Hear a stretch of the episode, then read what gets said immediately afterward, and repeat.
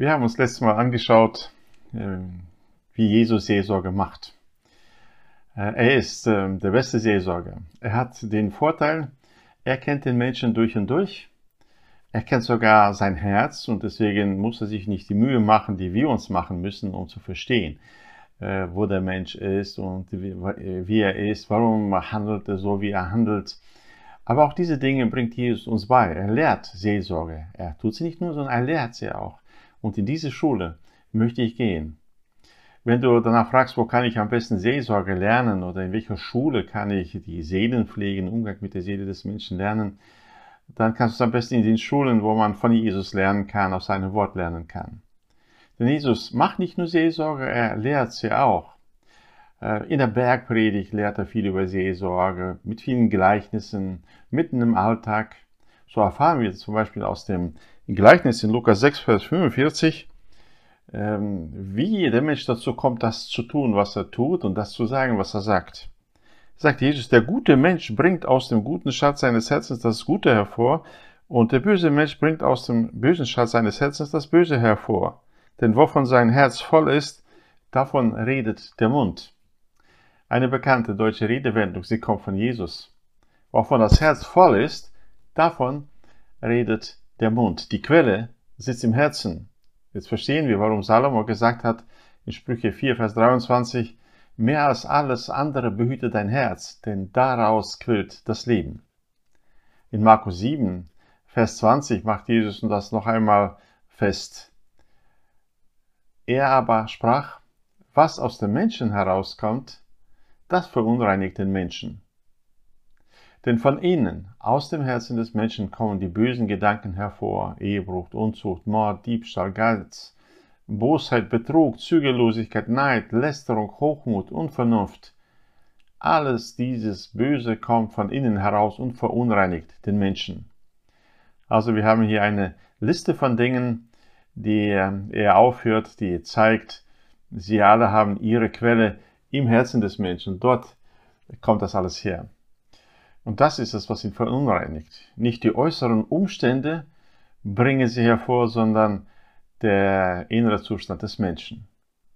Aber selbst wenn man sein Äußeres aufpoliert, wie die damaligen Überflieger, die Schriftgelehrten und speziell die Pharisäer es meisterhaft verstanden, zeigt Jesus, dass es Gott doch auf unser Inneres ankommt. Die Verhaltenstherapie allein reicht Gott nicht aus, weil er es nicht haben kann, wenn der Mensch etwas anderes nach außen darstellt, als er innerlich ist. Gott möchte, dass der Mensch ganzheitlich ist. Ja, wir setzen am Inneren des Menschen an, aber es hat seine Fortsetzung auch außen. Ähm, Jesus verwendet verschiedene Vergleiche, zum Beispiel ein Becher er sagt, ihr poliert ihn außen und innen ist er schmutzig. Und jeder weiß, aus einem schmutzigen Becher zu trinken, das ist alles andere als ein Vergnügen. Ja, und bezieht das auf uns Menschen. Ja, es reicht nicht, uns äußerlich zu polieren. Wir brauchen eine innere Reinigung. Andere Prinzipien bringt Jesus. Ja, als die Jünger ihn äh, nach der Heilung eines Blindgeborenen fragen in Johannes 9, Vers 2 und weiter, Rabbi, wer hat gesündigt?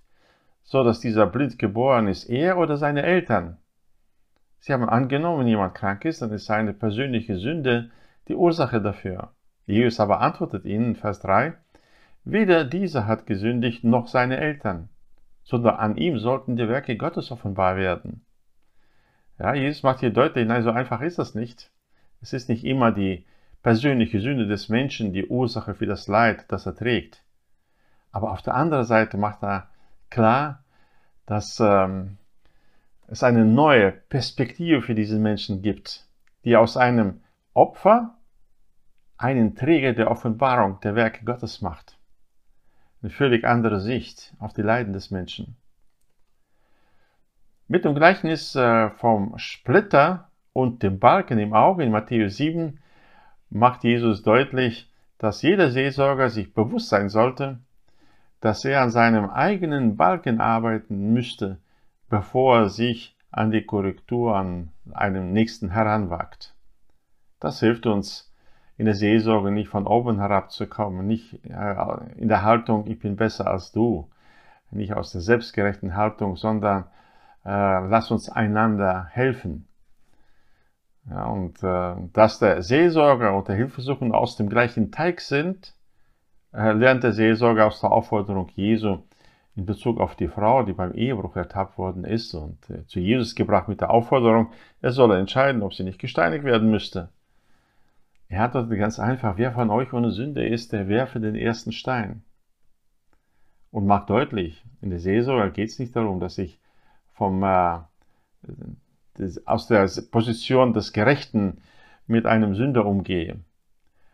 Hm, wie gehe ich mit der Schuld meines Nächsten um? Warum und wie kann ich ihm vergeben? Erfahren wir aus dem Gleichnis Jesu vom unbarmherzigen Knecht in Matthäus 18. Im gleichen Kapitel lehrt Jesus uns, wie man einen Bruder, der gegen dich sündigt, zu gewinnen sucht und wie die ganze Gemeinde sich dafür einsetzen kann, ihn zu gewinnen.